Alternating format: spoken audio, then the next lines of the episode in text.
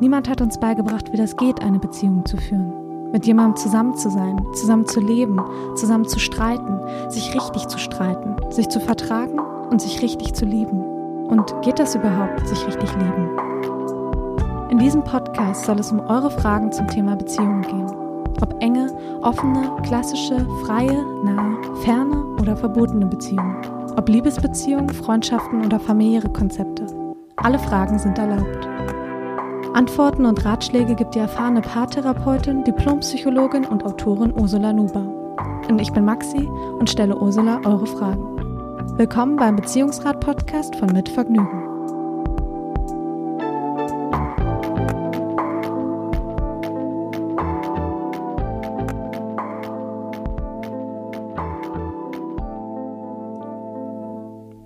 Hallo Ursula und hallo zur neuen Folge vom Beziehungsrat. Hallo Maxi. Hallo, wie geht's dir? Gut geht's mir, danke. Ich hoffe, dir geht's auch gut. Alles klar, alles gut. ja, Ursula, wir bekommen einige Zuschriften und das ist echt super, dass wir schon so viele bekommen. Wir versuchen auch so viele wie möglich natürlich hier im Podcast zu beantworten. Und wir haben vor ein paar Folgen eine Frage von Hedda beantwortet. Da ging es ja darum, dass sie gefragt hatte, ob ihre Eltern sich scheiden lassen sollten. Und Hedda hat uns jetzt im Nachgang ja nochmal geschrieben. Genau. Und das finde ich sehr gut. Also ich bin sowieso neugierig, was wir, wie wir so ankommen mit unseren, mhm. was wir so besprechen und, und, und raten. Und deswegen freue ich mich darüber sehr. Also danke, Hedda, dass du geschrieben hast. Ähm, und ich finde auch sehr schön, was sie schreibt. Sie sagt, dass das, was wir besprochen haben zu ihrer Frage, dass ihr das sehr geholfen hat, ihre eigenen Gefühle in den Mittelpunkt zu rücken. Also, dass sie auf sich mehr achtet als äh, vielleicht auf die familiäre Situation. Die aber kann sie jetzt auch noch aus einer neuen Perspektive betrachten, schreibt sie. Sie hat ihren Eltern Familienberatung, Familientherapie vorgeschlagen, was ich super finde. Das ist eine sehr, sehr gute Idee. Die Mutter wäre bereit dazu, aber der Vater nicht so sehr und wohl der Bruder auch nicht. Also ja, ich, das ist gar nicht so untypisch. Also Männer haben oft doch mehr Berührungsängste, wenn es um psychologische Beratung geht. Aber grundsätzlich fände ich die Idee gut. Aber was ich auch gut finde, sie hat da nicht äh, festgehalten dran, sondern sagt, sie macht jetzt was für sich. Sie sucht sich mhm. psychologische Hilfe ähm, weil die Situation sie eben wirklich überfordert und weil sie gemerkt hat, sie muss sich um sich und ihre Gefühle kümmern, um das, was bei ihr abgeht. Das ist genau der richtige Schritt, finde ich, Hedda. Und ähm, da kann ich nur sagen, du kannst was für dich tun, du musst nicht immer was für andere tun. Das hatten wir beim letzten Mal auch besprochen, dass man ja häufig in der Situation mhm. ist, immer an andere zu denken und an sich zuletzt. Und deswegen ist es ein schöner Schritt. Also ich bin sehr froh um diese Zuschrift, die mich freut und wünsche Hedda alles Gute auf diesem Weg. Ja, danke Hedda, dass du uns nochmal geschrieben hast. Und es soll aber heute um ein ganz anderes Thema gehen. Denn heute beschäftigen wir uns mit einem ja auch sehr brenzligen Thema. Es geht um Lügen. Und uns hat dazu eine Hörerin geschrieben, weil sie herausgefunden hat, dass ihr Freund ihr immer mal wieder kleine Notlügen auftischt, aber nun eben auch lügt, wenn es um größere Dinge wie zum Beispiel den Job oder eben auch den Verlust des Jobs geht. Und da habe ich mich gefragt, Ursula, spielen Lügen eigentlich eine sehr große Rolle in deiner Arbeit als Paartherapeutin? Ja, das tun sie. Ähm, hm, Lügen sind ja, naja, gut. Also Lügen gehören im Grunde zu unserem Leben. Also sie haben ein schlechtes Image. Klar, wir lernen ja von mhm. klein auf, Lügen haben kurze Beine und wer einmal lügt, den glaubt man nicht. Aber manchmal braucht es auch Lügen, um sich äh, ja zu schützen oder um andere zu schützen. Das sind so die Alltagslügen. Aber du fragst ja nach der, nach der Paarberatung. Und ja, natürlich kommen viele Paare zu mir, weil einer aus diesem Paar eben massiv gelogen hat. Das häufigste sind eben betrifft Affären, Seitensprünge. Mhm. Die lange geheim gehalten wurden, die man ähm, dem anderen nicht gesagt hat, die Untreue nicht gebeichtet und dann kommt der andere drauf und fühlt sich natürlich zutiefst verraten, zutiefst erschüttert. Ähm, das ist ein super GAU für jede Beziehung. Also das ist so die, die schlimmste Lüge, würde ich mal sagen, in einer Beziehung. Der Betrug, der Seitensprung, den anderen lange, lange zu hintergehen, das ist ähm, massivst. Was aber nicht heißt, dass die Beziehung deswegen zu Ende sein muss. Das will ich nur nebenbei mal sagen.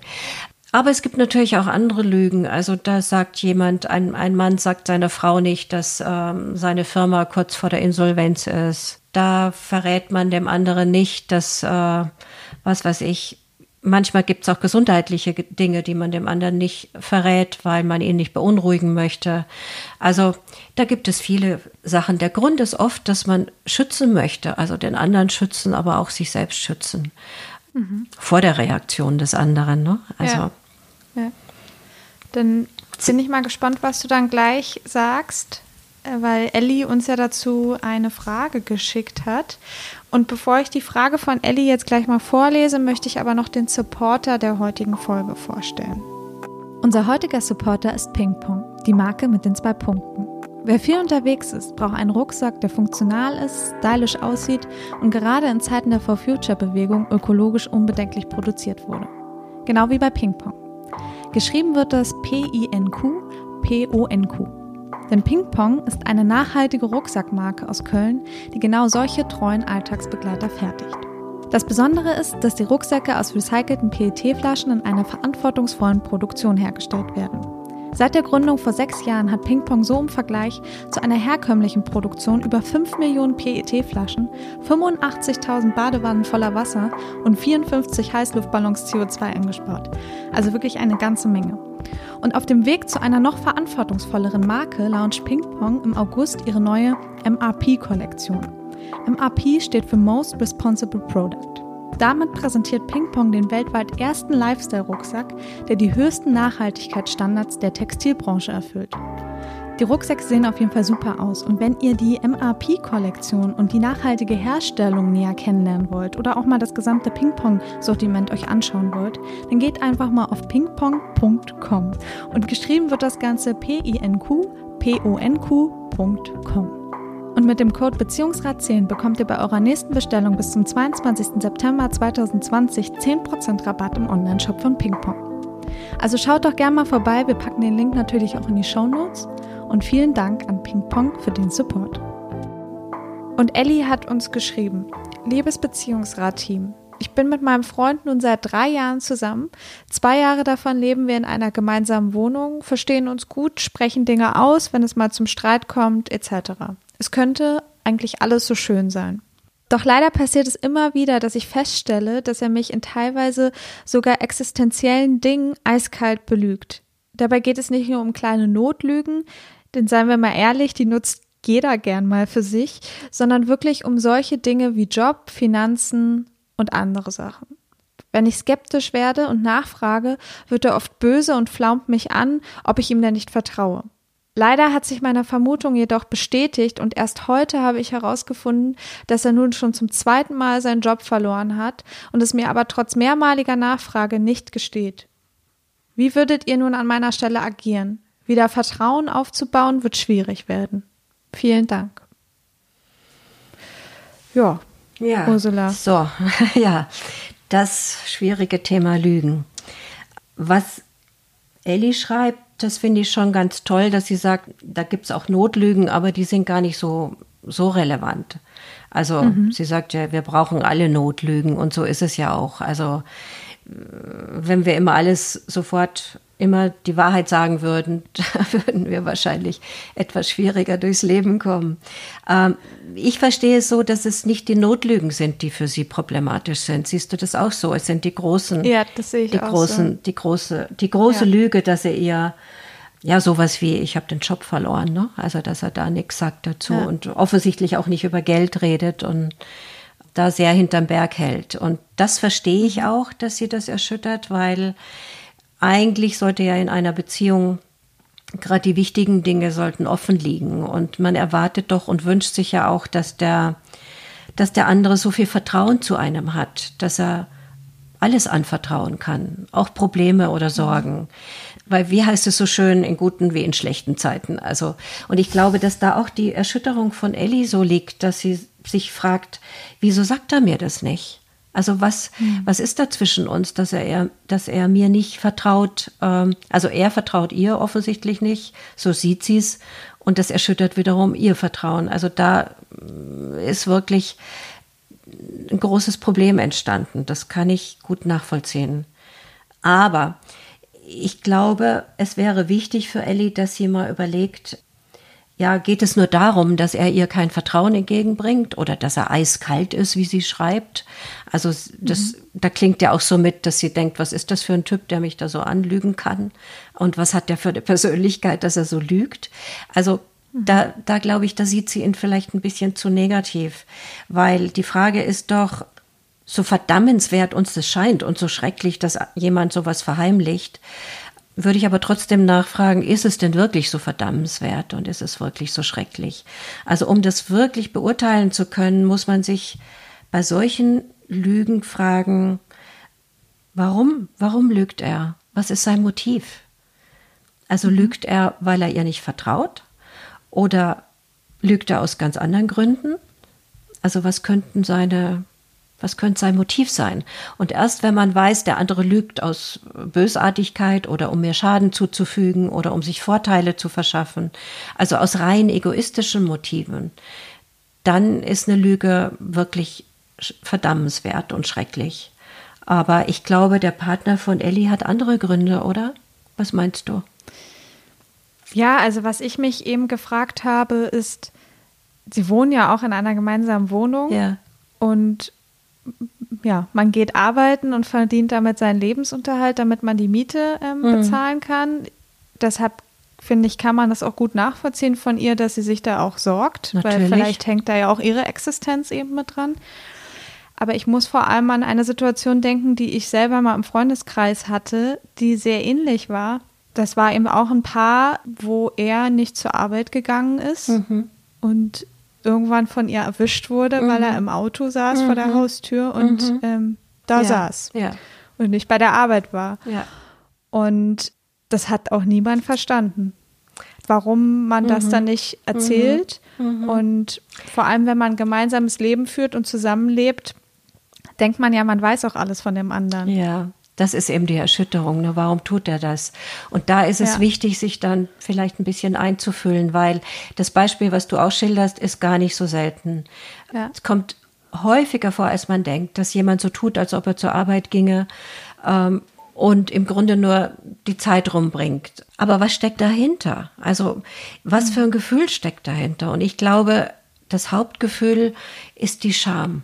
Also Mhm. Arbeit zu haben, ist in unserer Gesellschaft immer schon und natürlich ist es wichtig, weil wir unser Lebensunterhalt damit verdienen.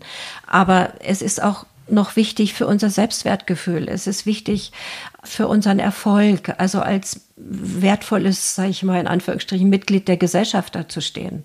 Wir wissen aus, aus Studien mit Arbeitslosen, dass die sehr, sehr leiden unter diesem Druck, also Arbeit zu finden, aber auch unter der Scham, gescheitert zu sein.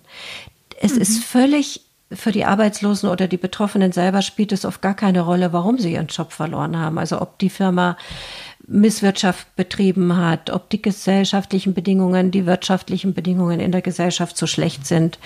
Sie, sie fühlen die persönliche Schuld. Ich habe versagt. Und mhm. wer sich als Versager oder als Versagerin fühlt, schämt sich. Und das ist das eine. Also die Scham ist ein ganz mächtiges Gefühl. Ich, vielleicht spielt die auch bei Ellis Partner eine Rolle. Ne? Also, dass er sich schämt, dass er schon wieder arbeitslos geworden ist. Sie sagt ja zum zweiten Mal. Ja. Er wird sich fragen, was ist da mit mir los? Und warum schaffe ich das nicht? Und dann zur Scham kommt dann oft auch die Angst hinzu. Also, wie geht der andere, die andere jetzt in dem Fall damit um? Mhm. Also sieht sie mich als Versager? Wird sie mich verachten? wird sie mich bestrafen, sag ich mal, vielleicht mit Liebesentzug oder mit Vorwürfen überhäufen und vielleicht weiß er das alles nicht und vermutet es nur. Ellie wird so ganz sicher nicht reagieren, sondern ich vermute mal mit Verständnis, so wie sie ihre Frage abgefasst hat. Aber er mhm. weiß es halt nicht. Vielleicht hat er auch früher schlechte Erfahrungen gemacht. Vielleicht hat er auch schon als Kind oder Jugendlicher die Erfahrung in, im Elternhaus gemacht. Also ich bin nur was wert, wenn ich was leiste. Ich bin nur mhm. was wert, wenn ich erfolgreich bin. Und jetzt kommen so Nackenschläge, Niederlagen, Misserfolge. Und jetzt soll er sich vor seiner Partnerin outen und sagen, hey, ich habe schon wieder meinen Job verloren.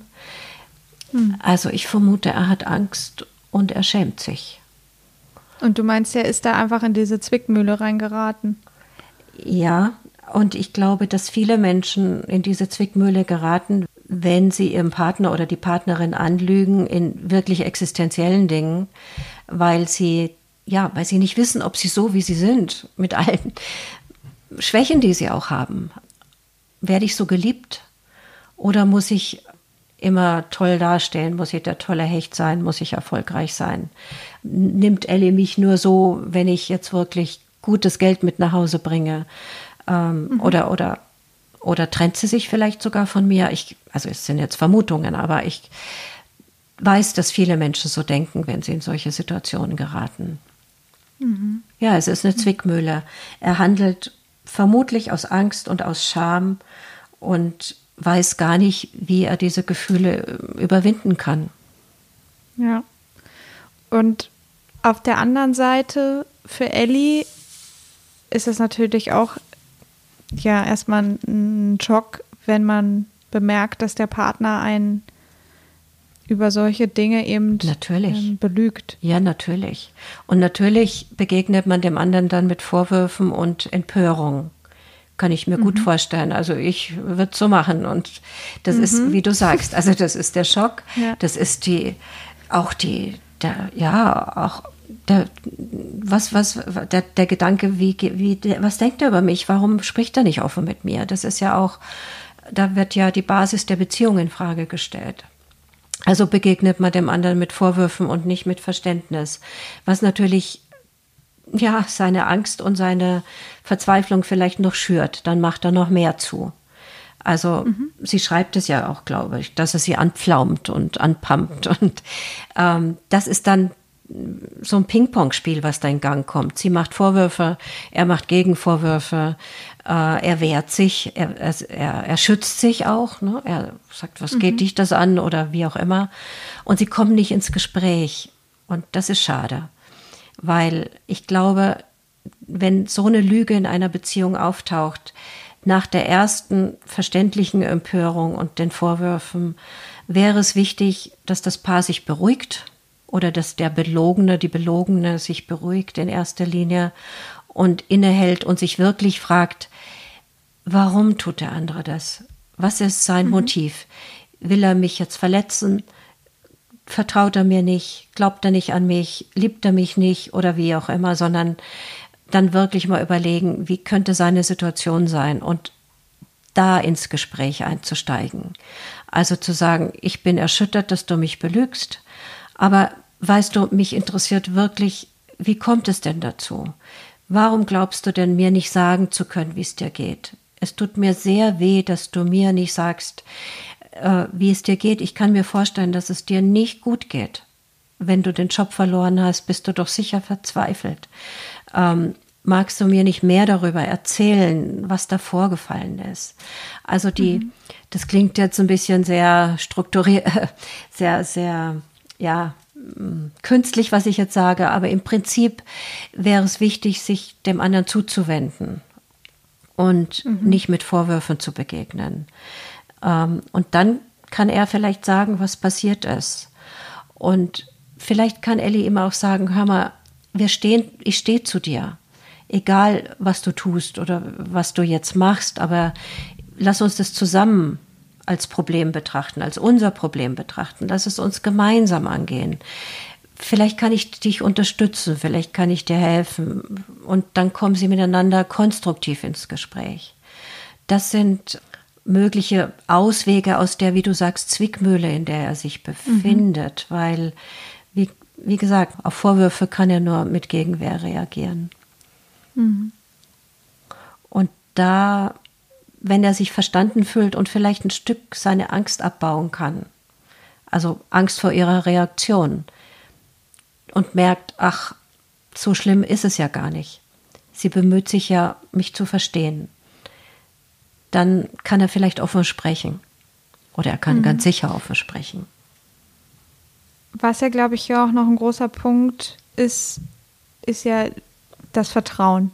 Ja. Dass er jetzt erstmal für sie gerade, ja, es scheint so, als ob das Vertrauen erstmal weg ist. Und dass sie das, sie sagt ja auch, ob ob sie das jetzt wieder so ein bisschen aufbauen soll und dass das natürlich total schwierig äh, ja. sein wird. Ja. Die Frage ist ja auch, in welchen Punkten hat er sie noch belogen oder vielleicht macht er es auch noch mal. Ja. Wie kann man mit diesem Vertrauensbruch da umgehen?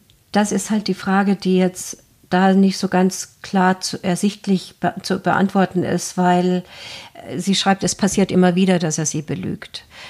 Ja. Ähm, aber wie schon gesagt, scheinen ihr die kleinen Lügen ja nicht so viel auszumachen. Es sind die großen mhm. Lügen, die ihr Vertrauen erschüttern.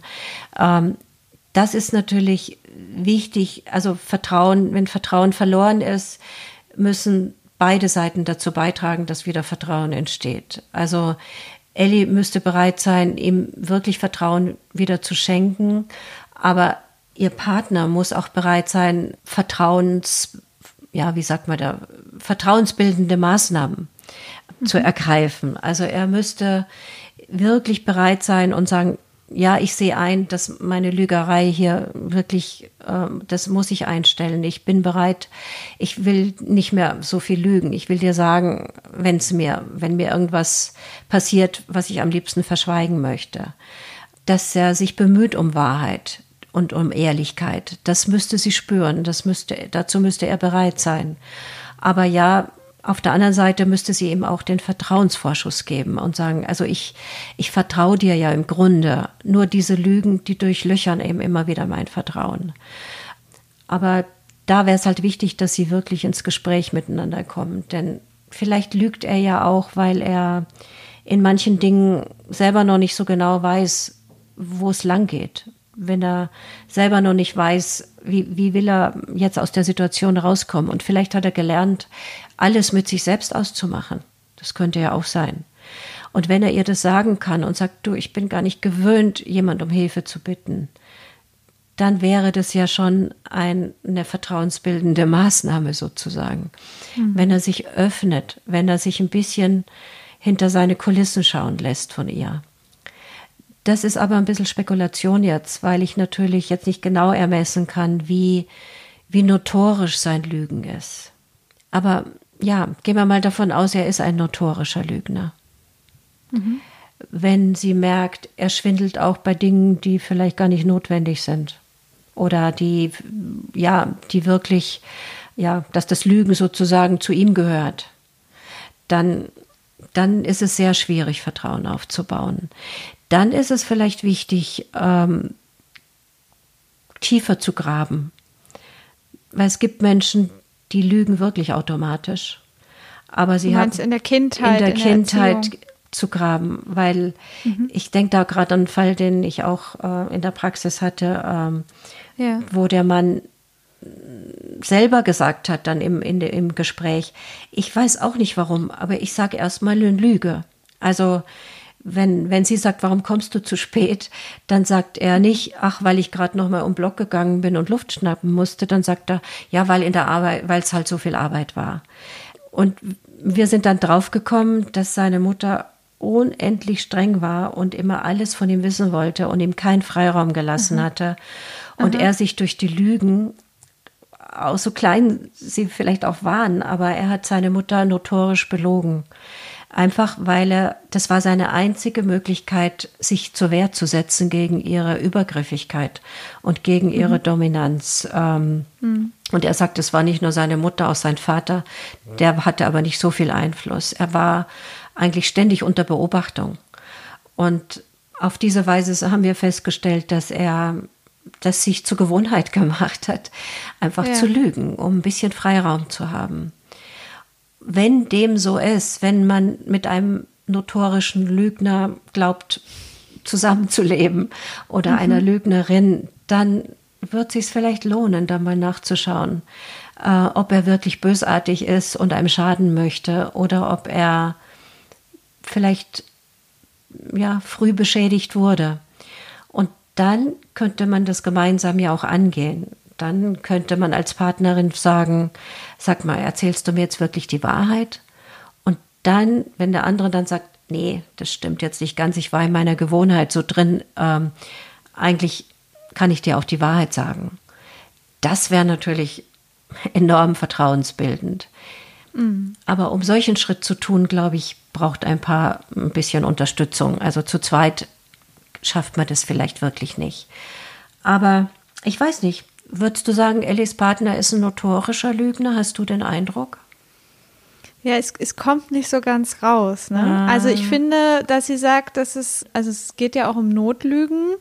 Ich finde, es klingt schon sehr nach einigen Lügen auf jeden Fall. Ja. Also mehr als mir lieb wären. Mhm.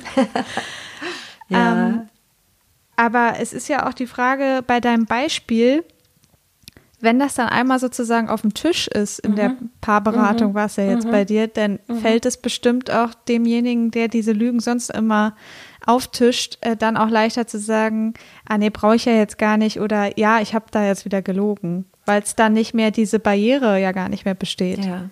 Es ist halt eine gewisse Oder? Selbsterkenntnis notwendig. Also mhm. Ellis Partner müsste vielleicht mal nachdenken. Ähm, warum greife ich denn zu Notlügen oder zu größeren Lügen? Also bei den größeren Lügen, glaube ich, da bin ich ziemlich sicher, dass er Angst äh, hat und ja. sich schämt. Aber vielleicht ist es ja auch bei den kleinen Notlügen so. Also, dass er sich irgendwann angewöhnt hat, sich mit Lügen zu schützen. Zu, zu schützen vor oh, Kritik, vor Liebesentzug, vor, ähm, dass er Angst hat, wenn, die, wenn Ellie merkt, wie ich wirklich bin, dann wird sie mich verlassen, zum Beispiel. Könnte ja sein. Und dessen ist er sich vielleicht gar nicht so bewusst. Das ist so ein Automatismus. Also, damit da kein Missverständnis entsteht. Ich, ich will Lügner nicht schützen. Also ich will nicht jetzt sagen, alle Lügner sind irgendwie arm dran und man muss Verständnis für sie haben. Aber ja. grundsätzlich in Partnerschaften wäre es wichtig, sich zuerst schon mal um Verständnis zu bemühen.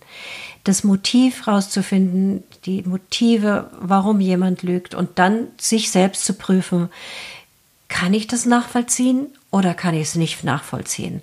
Das ist dann die Schwelle, wo man überlegen muss, will ich mit diesem Menschen weitergehen oder will ich nicht mit ihm weitergehen? Weil du sagtest ja auch gerade in so einem Nebensatz, also so zu viele Notlügen wären mir zu viel in einer Beziehung. Mhm. Das ja. ist ja auch völlig in Ordnung. Und sich das klar zu machen, nein, damit kann ich nicht leben, ist vielleicht auch ein wichtiger Schritt. Also auch das mhm. ist vielleicht für Ellie ja, vielleicht eine schwierige Überlegung, aber doch eine notwendige, dann wirklich zu gucken, also wenn es irgendwie zur Persönlichkeit meines pa Partners gehört, dass er lügt, und ich sehe keine Chance und keine Hoffnung, dass er das irgendwie bearbeiten will, dann kann sie natürlich auch kein Vertrauen mehr aufbauen. Mhm. Aber erstmal sollte sie noch mal prüfen, was steckt dahinter ja. Und mit ihm ins Gespräch kommen. Ja, und ich, ich denke eben auch, sie hat uns ja auch so geschrieben, dass sie da eigentlich ja auch sehr offen ist und die kleinen Notlügen ja eben auch gar nicht so schlimm sieht. Ja, das käme immer darauf an, was es für Notlügen sind. Also ja. es gibt Psychologen, die haben erforscht, wie oft wir am Tag lügen. Also ich weiß die Zahl jetzt nicht mehr, aber es ist enorm, wie oft wir lügen. Und auch in Partnerschaften natürlich. Also ich weiß zum Beispiel immer, wann mein Mann lügt. Also zum Beispiel, wenn ich vom Friseur komme, da lügt er immer. er sagt, wenn er sagt, na, das ist aber eine interessante Frisur, dann weiß ich, dass ja. er sie eigentlich ziemlich bescheuert findet. Interessant interessant und lustig. Ja, oder, oder er sagt, oh, ist mal was Neues. also das ist nicht die Wahrheit, ganz sicher nicht. Und sicherlich schweige ich ihm gegenüber auch manchmal. Also wenn ich weiß, mir geht es jetzt heute nicht so gut oder mir zwickt und zwackt da was oder ich habe wirklich starke Kopfweh oder sowas, dann sage ich es ihm nicht, weil ich weiß, er ist immer sowas von überfürsorglich und macht sich Sorgen und hm, und ich will das erstmal für mich haben. Also ich will für mich meine Ruhe haben. Ich will mich jetzt nicht rechtfertigen, warum ich Kopfweh habe und so weiter und so weiter. Also mhm. kleine, ich sage immer weiße Lügen in Partnerschaften völlig okay. Das ist das Schmiermittel ja. sowieso in unserer Gesellschaft. Also wenn wir immer alles sagen würden, was wahr ist, dann, wie gesagt, dann wird das ähm, wird schwierig werden. Dann hätten wir wahrscheinlich keine Freunde mehr. Ähm, es ist wirklich so ein soziales Schmiermittel. Aber das ist ja nur was anderes. Also wenn in Beziehungen muss man prüfen, sind das ganz normale weiße Lügen? Mhm. Tue ich das auch? Äh, gehört es gehört es eigentlich dazu? Oder sind es schon, hat das schon, ist es schon ein anderes Kaliber. Das, ja. das gilt es zu prüfen. Ja. Elli, wir hoffen, dass du damit was anfangen kannst und dass ihr damit ins Gespräch gehen könnt. Ursula, vielen Dank. Ja, sehr gerne, Elli. Wir hören uns. Elli, danke für die Frage, weil Lügen ist echt ein ganz großes Problem und ein großes Thema. Und das haben wir jetzt gerade ein bisschen gestreift, glaube ich. Also da sind sicherlich noch mhm. ganz andere Aspekte drin. Aber das ja. war schon sehr, sehr, sehr wichtig, die Frage. Vielen Dank, Elli. Und alles Gute dir. Und Ursula, wir beide, wir hören uns dann. Wir hören uns wieder, wieder, Maxi. Bis dann. Bis demnächst. Tschüssi. Tschüss. Tschüss. Das war der Beziehungsrat von Mitvergnügen. Wenn euch der Podcast gefallen hat, freuen wir uns über Bewertungen und Kommentare und natürlich, wenn ihr den Beziehungsrat weiterempfehlt. Wenn ihr selbst Fragen rund um Beziehungen habt, dann schreibt uns an beziehungsrat.mitvergnügen.com. Bis bald.